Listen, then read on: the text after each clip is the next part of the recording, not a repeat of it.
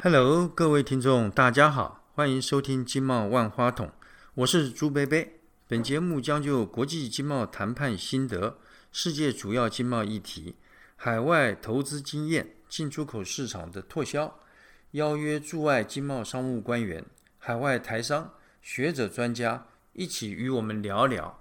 各位听众，大家都知道呢，最近股票市场啊，货柜三雄啊，叱咤风云，带头领涨。但他们呢都不经营邮轮业务，国人呢对全球邮轮这个日渐兴起的产业呢，相较之下呢都比较陌生。再加上啊这个新冠疫情啊，现在渐趋缓和，各国呢也陆续开封解封了啊。那我们邮轮旅游呢生火待发。今天呢，朱贝贝很荣幸邀请到台湾邮轮产业协会副理事长曾俊鹏先生呢来到我们节目。曾副理事长呢现在是。威航国际集团的董事长，那么这个集团呢，在海内外啊有五十几个分支机构，员工呢人数将近一千五百人，提供了一流的国际海运啊 door to door 的呃物流服务。曾董事长呢，服务海空货运界啊四十多年，曾经先后在阳明海运公司、长龙海运公司，还有长龙航空公司不同的部门服务多年。他平素呢热心公益，著作等身。曾经担任我们台北市海运承揽业运送同业工会的理事长，并且呢出版了多本有关国际运输的著作。那工于之祥呢，并并且呢在国立台湾海洋大学等多所大学呢呃任教传承经验。呃，曾董事长，请您跟我们来宾呃打声招呼。各位听众，大家好。我是曾俊鹏，非常荣幸哈，今天呃承蒙朱贝贝的呃邀请呢，那来跟大家谈谈这个大家都非常关切的这个邮轮的产业哈。那呃朱贝贝了解哈。郑董事长，我们这个台湾邮轮产业协会啊，好像是在前一两年才成立的，是一个很新的民间团体。那么，能不能介绍一下您贵会成立的呃背景跟目的，以及目前呢主要的活动规划是什么？另外哈，朱飞觉得很有趣啊，我看到您那个名片啊，因为我们都知道，当我们说游轮 cruise 啊，都是指那个邮局的邮，但是您贵会呢，呃，却是游玩的游，哎，这是为什么？这个朱飞飞真的是有做功课。呃，问了这个问题，我也非常乐意回答哈。首先呢，我们这个台湾邮轮产业发展协会，我们是在二零一九年的二月二十七号成立，所以现在才两年多，所以我们是呃，的确是一个新的一个一个民民间团体。那我们是以推动邮轮产业为我们的宗旨啊，所以这个是是我们成立的这个这个原因。为什么要成立产业发展协会？我一再强调产业发展协会。其实邮轮这个产业，它的这个全世界的规模是非常大的。在台湾真正开始在推动邮轮，是大概在二零这个二零一四年，大概六六七年的时间了哈。是是，也没有也没有说很久。但是呢，我讲一个你们大家都都会恍然大悟哈。我们所谓呃发展邮轮产业。那以我们的这个搭邮轮旅游的的的这个人口来讲，我们到二零一八年大概已经超过一百多万，这么多人，一百多万，哎，已经一百多万。但是呢，现在所谓游轮的这个人口这么多，讲白了，它就是我们台湾很多人啊搭了游轮出去玩，开开心心的，这个我们称为叫做做出境的旅客，啊，钱都给人家赚走。因为有一百多万的我们的的这个朋友，呃，大家搭了游轮，那他在要开船之前，然后就到中南部也都把你接上来，然后就到了，然后到了又搭了船就出去，回来以后，哎，那游轮游览车就把你送回去。在台湾没有留留下游轮产业的价值，这个叫做做出境的。那我我也一直都肯定它的价值，因为呢。我自己也很喜欢搭游轮，那所以呢，我们就开开心心大家出去出去玩嘛。但是呢，我用一句这个基隆市长林六昌，因为我们现在游轮靠的最多的就是基隆港。那林六昌市长当然是就他来讲，就就就以他的这个 KPI 是很重要的。啊，他讲了一句话嘛，他说发展什么游轮游轮，他说都是我们的钱呢给人家赚走，但是乐色留给基隆。我们的产业价值没有留下来。哦，这个对他这个呃思考的也是另外从另外一个角度哈来想这个问题。对，我们以前没有这样这样去去我们另外一个呃这个协会来推，其实我们以前我我们也没有想到这一点。那我为什么会要成立这个邮轮产业发展协会哈？那有有几个原因的。第一个就是我在二零一八年二月的时候，我搭的邮轮到南极哈，到南极去。那南极这个船呢，它是小船，因为南极那个地方它没陆地，它不可能不是没有陆地，没有港口，它不可能去靠港，所以呢，它都是小游轮。那世界上其实我们后来接触了以后，我才知道，比方说我们现在在台湾的这些游轮，不管你是立新的游轮，或是公主的游轮，或是哥斯达的游轮，越来越大，越来越大。这一种的船，我们称为它叫做大众的市场，它船可以到两千、三千，现在世界四千都都有这么大的船。它的它的这个基本它的报价是比较便宜，这个所以这个叫大众市场，它吸引了很多的人。那我觉得这个对台湾人来讲的贡献很大。不过呢，我们回过头来谈什么叫游轮产业，我们协会呢有选定的的几个所谓的游轮产业。第一个游轮公司，台湾没有游轮公司嘛，对不对？没有，没有，对对，台湾曾经，呃，张荣发先生有一段时间，他有有一个小组去做研究，但是后来他也没做，所以台湾没有游轮公司。那游轮在当然今年以来，去年开始哦，那呃这个货运，因为现在缺柜，呃这个产生了很大的这个这个问题啊，所以呢现在运费很高，所以船公司都赚大钱。但是你才不是二零一九年以前，它情况完全不是这样，船公司都亏得一塌糊涂，相对的邮轮公司都赚大钱。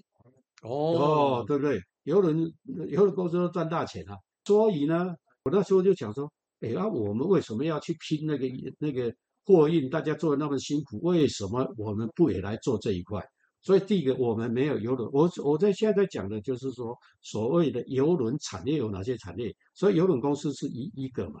第二个呢，邮轮的补给，那我用我们呃在二零一一九年到二零一九年呢，我们一年的这个船靠台湾的港口的都有六百多艘，六六百多个航次。六百多个航次，这么多人啊！对呀、对呀、六百哦多个航次一个一百多万呢。是是是是，哎啊，六百多个航次，那我们把它估计邮轮补给的部分呢，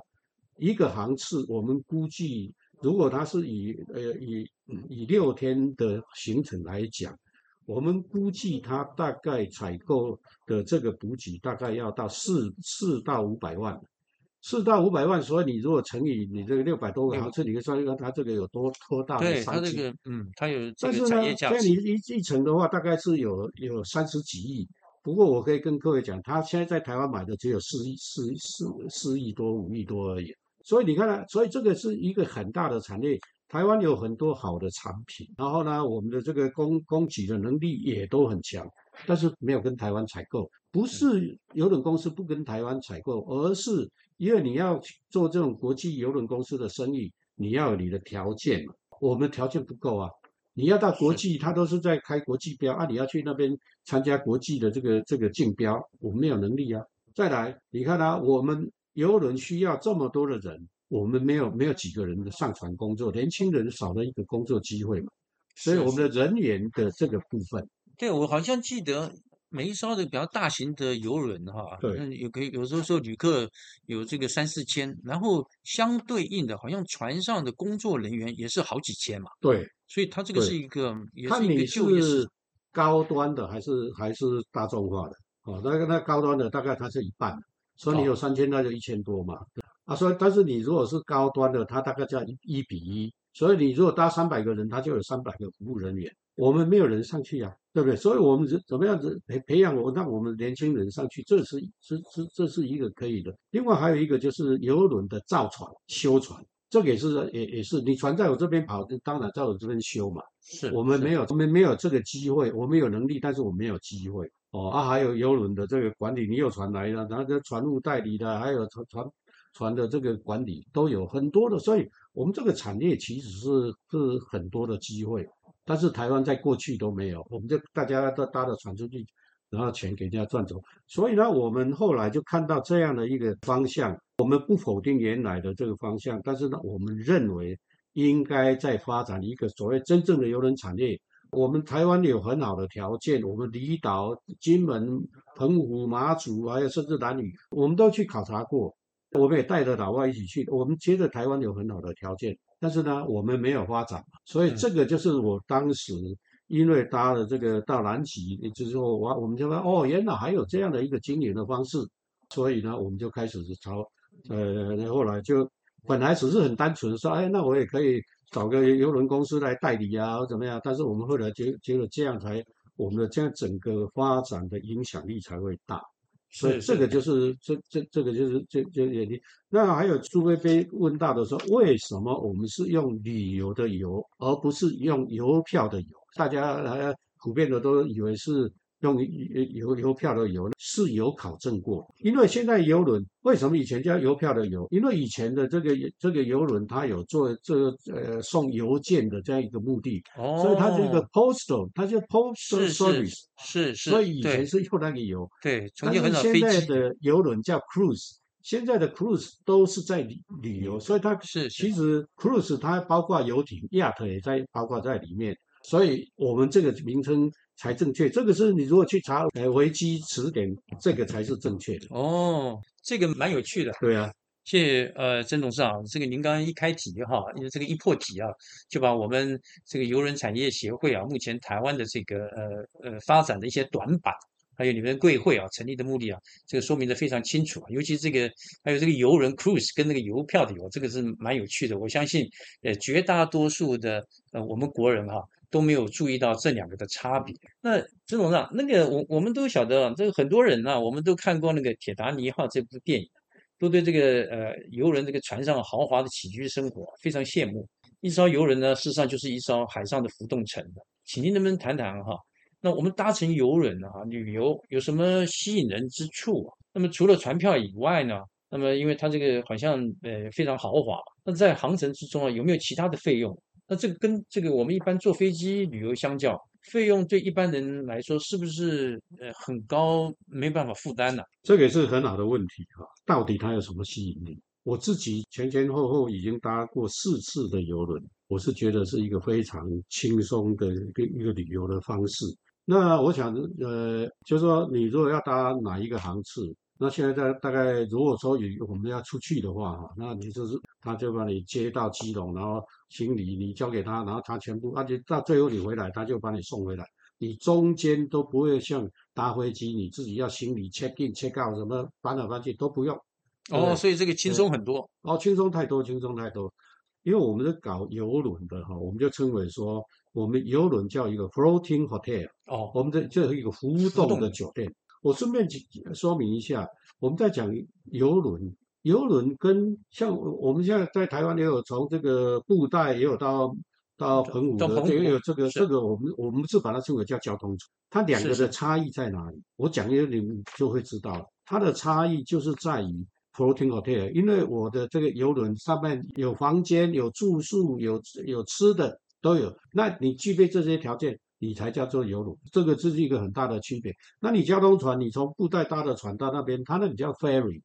所以它不一样。对，所以所以它是有其实是有很大的不一样。那如果在台湾，我们能够发展自己的游轮公司，有一个很大的优点，因为台湾海峡它到了这个冬天风浪大，天气又冷，所以在经营这个交通船其实是非常大的这个挑战。但是呢，你如果是游轮，我在不好的季节，我就开到别的地方去啊。对不对？我好的季节，我到金门、到马祖；但不好的季节，我就跑到越南、跑到海南岛，就没有这个问题。是，如果你是 ferry 的话，那你就是就固定在这这个。对啊，ferry 是渡轮的。是啊，是啊。所以你如果以 ferry 来讲，在台湾大概经营的时间大概四月到十月，是是就就没有啊。我的船没有关系啊，我就到时候这个天气不好，我就因为是它是一个活动 hotel 嘛，所以我不好的时候我就开到别的地方去，所以我就没有这个问题。所以我们认为它的呃机会会更多。然后呢，你如果搭游轮，朱贝贝问到的这个费用的，我们基本上费用是一票到底，它这都涵盖在里面。但是呢，大的游轮，如果说你到日本、到韩国，你一定要上岸嘛，啊，上岸的那个部分，它就在那个叫附加的行程。那个以外，因为我我不能把所有人都都加在那个行程里面，因为有些人不去呀。除了那个那个没有包括在里面以外，基本上在在船上你要看的这个夜总会啦，参加什么样的节目啊，那个都有。所以在船上，如果比方说伙食哈、对餐饮，或者说我的娱乐，是然后看表演，这个都是免费的，都免费都都含在票里面。都含在里面。哦，理解对理解。但是呢，有几项像我刚刚是岸上旅游、岸岸上行程没有包括。另外一个就是说，你如果在船上，因为它餐厅有一些是比较高档的，那个要付费。如果没有的话，你全部自助餐的什么，它它有一些也是可以要 booking table 的那个那个那个餐也都很不错，那个都涵盖在里面。是哦啊，另外它船船上有免税店，那个你 shopping 的那个也没有包括在在里面，啊，其他的都包括。这个是大型游轮的，如果小型这个豪华游轮的，全部都包括在里面。你吃的什么全部都涵盖在里面，所以它会有不一样。如果我们简单把它分就一个就是说大众化的行程，一个就是高端的行程。高端的行程，我用一个一个比较简单的数字给各位参考啊，就是说，如果是大众化的，它每一天的成本大概一百到一百五十块美金，包括住住的、吃的，它的成本，邮轮公司大概它大概一百，好，大概一百到一百五。如果是在一百到一百五，那跟你坐飞机旅游住呃国外的旅馆的价钱是差不多嘛？没有，但是你就你你就你你就没有飞机的费用啦，是是是，然后你的全部都是包括在里面呢，对对啊对，比较舒服啊。是是，对，所以它不会比国外坐飞机旅游价钱高。如果这样算不会，不会，不会，是不是？它不会，它全部涵盖在涵盖在你，因为你要坐飞机的话，你要有这个旅馆费用。是啊，是是啊，旅馆费用，而且你要要行李拖来拖去的，呃很很大很大的不方不方便。所以我刚刚讲到说，如果是大众的，它的一天到一百到一百五；如果你是高端的，全部都涵盖在里面，吃的都很好，那那种一天的成本大概四百到五百美金了。我想大概在大概这就就就有一个概念。像我以以以我到南极的话，我在船上的那那几天的行程，一天大概七百块美金了。哦，理解理解。啊，所以你在上面你吃的都吃的很好啊，然后很轻松，全部都涵盖在里面。OK，那您您刚刚讲说您呃有这个去过呃南极的行程，对哦那我想这个像这个呃最近我这个朱贝贝也听说我有一些朋友啊也有参加兴起这种呃所谓高端呃游轮的旅游，比比方讲到南极大陆啦，或到什么呃或到北美的这个北极的阿拉斯加，嗯，那是不是能够介绍一下呃这些航程的安排啊，还有它适合什么样的这个年龄层的旅客去参加？是，这个是一个很好的问题。我先以我二零一八年那一次这个南极哈，那大家会想，因为因为当时我也邀了呃几个朋友一起去哈，他们说哇南极不得了啊，那还得了，要搭飞机那么远。那一次的台湾总共有十三个的，里面有一个是八十二岁的，哦，八十二岁也可以对去，是他，而且他很厉害，他就是我们要要搭小艇登陆，他全部都他全部都参加。我们要特别去照料他，都说不用，我自己来就就好。所以呢，他其实是没有什么样年龄年年龄的限制的。啊，当然，我们就说像像像像北像南北极这种，我们称为叫做探索型的、探险型的这种这种。是那当然会有一些有一些人，你要考虑到自己的身体的身状况，那否则基本上他他是没有。那在搭游轮旅游，它是非常轻松的一个旅游的方式。那当然非常适合这个年纪大的人。我当时看到这有一个机会，就是说现在的因为这个医疗进步，所以人呢、都活得越来越久。在你退休之后，你的时间都还很多，而且你那时候都有退休金，那搭游轮是最好的旅游的方式。在新冠肺炎之前，我知道每一个游大每一个游轮公司都赚大钱。是。对那像这个呃，要要去，比方说要去南极，对，它这个船这个游轮不太可能从台湾你就直接登轮，然后从台湾开到南极吧？当然那所以它都是在哪个地方登轮的？搭船的地方哈、有一个就是纽西兰，有要那一般的都是从阿根廷，它最南端有一个港口叫做乌斯怀亚。哦乌斯怀亚，你从那边啊，所以你就要从这边要搭飞机到阿根廷，呃啊，然后再到还要到那边到那个最南端的那个港口。是，但像南极这个行行程，如果从那个港口，或者说从纽西兰登轮，一直这个呃开到这个船这个航行到南极，大概要花多少天呢、它它有不同的天数了。那我哦，参加的是八天的，是是是，那那还有一个，他还有还有有有还有把你送到南极点的哈，那那那那那个时间就会比较长，十大大概十十五天左右。是是，那我是参加八天的，哦，就是因为南极大陆也很大嘛，对啊你到大陆的 A 点跟到大陆的 B 点，可能有这个时时间哈，是呃，是需要的长短不同。对那另外我在谈谈我们像我们国内哈，对，那我晓得这个呃有很多我们国人这个呃呃这个呃旅游呃坐这个游轮，大概都是走哪些航线？还有在亚洲航线上面啊，主这个游轮主要都是弯靠哪一些呃港口？我们在我们这个亚洲这个区块，我们这个区块最大的的游轮市场当然是中国大陆，因为人很多嘛，哈、那这在过去这些年来，它经济也搞得很好嘛，所以他们的这个台湾的游轮的人口大概一年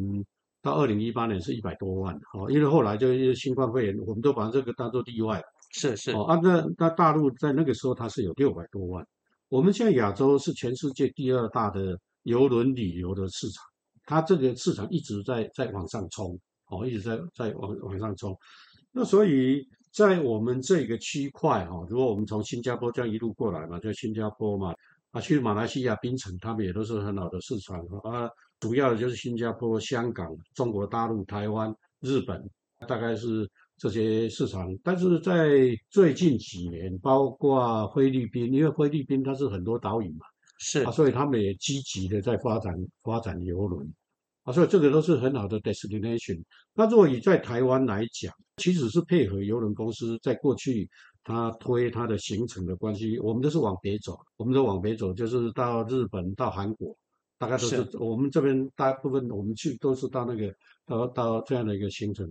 其实往菲律宾也有很多地方可以去啊。中国大陆也很好的市场，不过这那现在跟大陆之间呢，这个市场就是因为都有政治的这个这个考量是比较麻烦的。是。哎，